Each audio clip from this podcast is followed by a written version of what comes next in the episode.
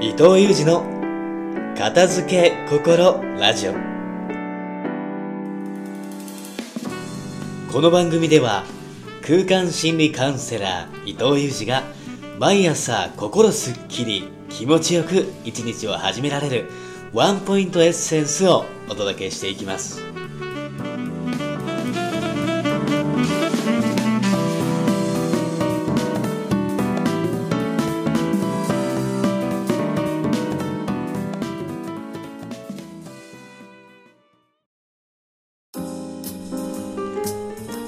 おはようございます。空間心理カウンセラーの伊藤裕二です。今日もすっきり気持ちよく朝をスタートする片付け心ラジオがスタートしました。今日もリスナーの皆様からいただいたご感想をもとにして自分を愛するためには自分という器を愛するというテーマでラジオをお届けしていきます。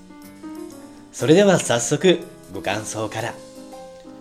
今日は神奈川県在住の森慎之介さんよりご感想をいただいております。ゆうじさんご無沙汰しております。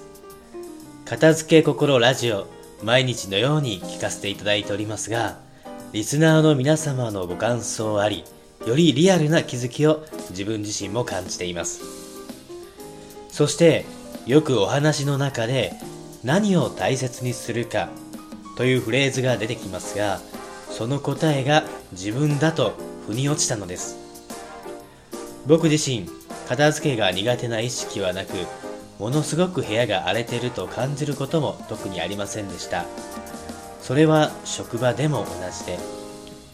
しかしいつもどこか緊張感や疲れが取れず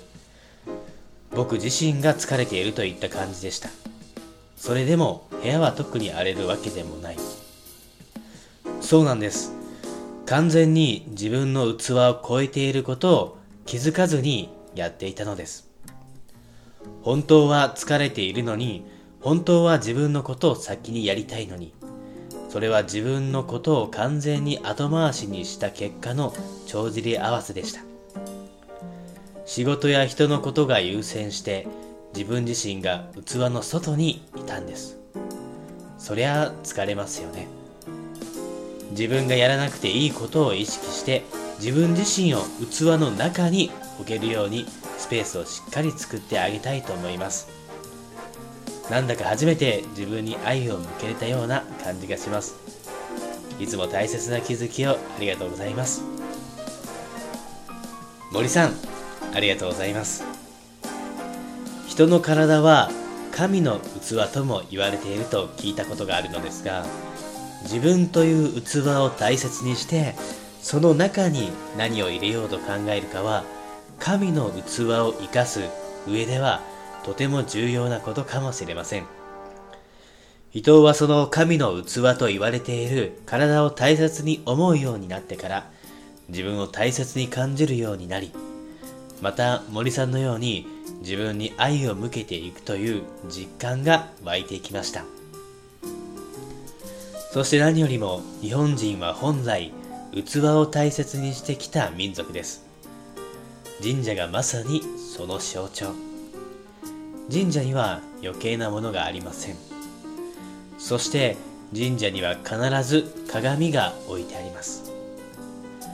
伊藤が好きな斎藤ひとりさんが鏡の前で顔を抜くと神になるということをおっしゃっていました。文字としても鏡の顔を抜くと神になりますが神社の前で映し出される神様は自分自身。それと同じように自分という体の器の中にも同じ鏡があるとイメージすれば自分が器に対して行っている行為が自分の神聖を表すことになるのかもしれないと伊藤は感じています。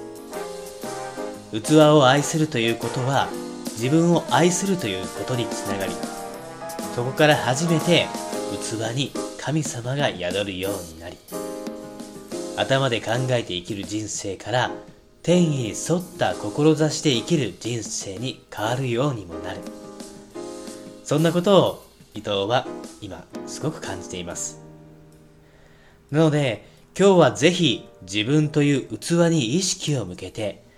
当たり前に動いてくれている体をねぎらいながら一日を過ごすようにしてみると、心から湧き上がる内なる声を感じていけるのではないかなと思います。それでは今日のラジオはここまで。またラジオを聴いてのご感想なども随時募集しておりますので、ぜひ感じたことがあれば伊藤へメッセージをいただければと思います。今日もラジオのパーソナリティは